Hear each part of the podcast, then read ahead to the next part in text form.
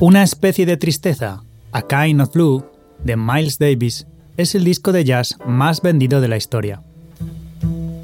4 millones de copias vendidas para un disco del año 1959 que marcó un antes y un después en la historia de la música, pese a todas las dificultades de discriminación racial que Miles Davis tuvo que soportar durante años.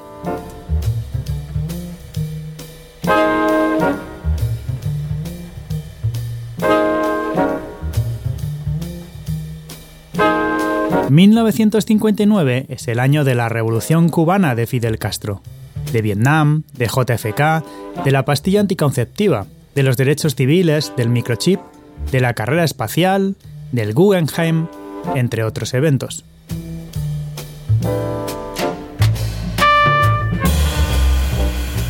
Musicalmente dentro del jazz, este mismo año tenemos discos como Aum de Charles Mingus, el enorme Time Out de Dave Brubeck Anatomy of a Murder de Duke Ellington, Gian Steps de John Coltrane, que toca nuestro disco de hoy, o The Shape of Just to Come de Coleman. La grabación de una especie de tristeza, Kind of Blue, era una más. Una más para aquel grupo de siete músicos que se juntaban cada cierto tiempo para pasar un día entero grabando y grabando, convirtiendo ideas en realidades, sumando creatividades, técnicas y pasión por la música. El estudio de la calle 30 de Columbia, en Nueva York, no se preparó de manera especial porque nadie sabía que de aquellas nueve horas repartidas en dos días iba a salir semejante genialidad. Davis gustaba de no presentar las partituras hasta el último momento, congelando así la espontaneidad y la máxima tensión y concentración de las primeras interpretaciones.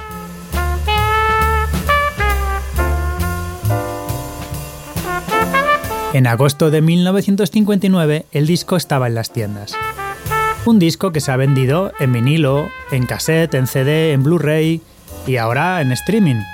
100 millones de escuchas en Spotify de algunos de los temas de este magistral disco con historia. La banda estaba integrada por Cannonball Adderley en el saxo alto, Bill Evans en el piano, menos en un tema donde Winton Kelly interpreta el teclado, Jimmy Cobb en la batería, Paul Chambers en el bajo, John Coltrane en el saxo tenor y Miles Davis en la trompeta.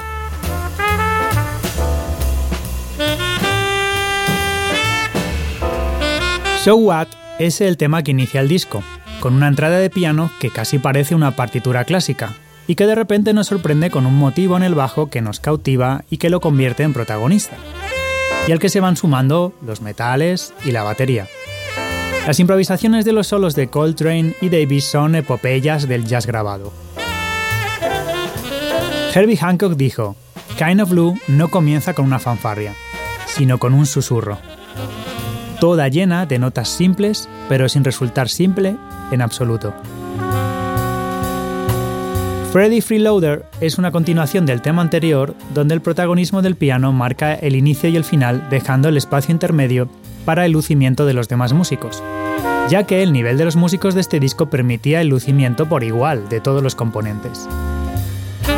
Blue in Green, con un tempo lento, parsimonioso y tranquilo, sirve como separador y deja pasar a la segunda mitad del disco con All Blues, una secuencia clásica de la música blues pero enteramente basado en acordes de séptimas. El disco termina con Flamenco Sketches, con detalles de música española. Casualmente el único tema que necesitó dos tomas para ser grabado, pues los demás, aunque parezca increíble, son primera toma.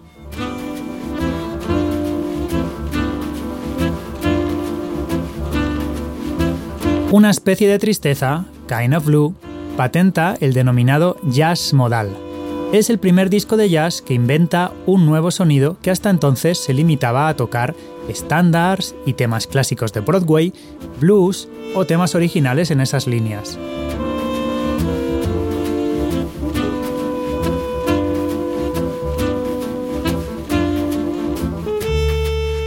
El llamado jazz modal se refiere a que en lugar de componer moviéndonos por distintos acordes cambiando continuamente de unos a otros, por ejemplo, la clásica progresión de primer, cuarto y quinto grado, como puede ser Do mayor, Fa mayor y Sol mayor, se mueve en los modos de muy pocos acordes, a veces de tan solo uno. Los modos de un acorde podríamos definirlos como los distintos colores o la paleta de un acorde, donde aportando o reduciendo notas variamos la sensación y el matiz musical que nos aporta, pero siempre estamos teóricamente en el mismo tono. Esto hace que el jazz modal sea sutil, delicado, hasta impresionista, y que permita la improvisación y la experimentación de una forma muy fluida.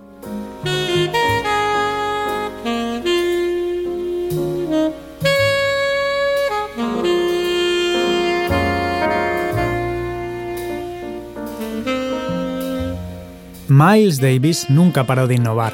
En los 70 se rodeó de nada más y nada menos que Joe Zawinul, Wayne Shorter, Keith Jarrett, John McLaughlin, creando discos de experimentación colosales. Dicen las malas lenguas que los músicos de Kind of Blue pasaban por un mal momento personal entre ellos en el momento de la grabación, y que había rencillas y discusiones. Desde luego, ¿quién lo diría escuchando cómo tocaban juntos?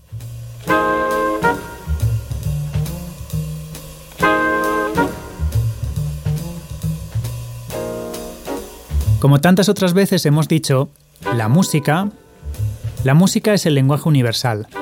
Y como dijo Hans Christian Andersen, cuando las palabras fallan, la música habla. Aunque sea, como en el disco de hoy, de una especie de tristeza.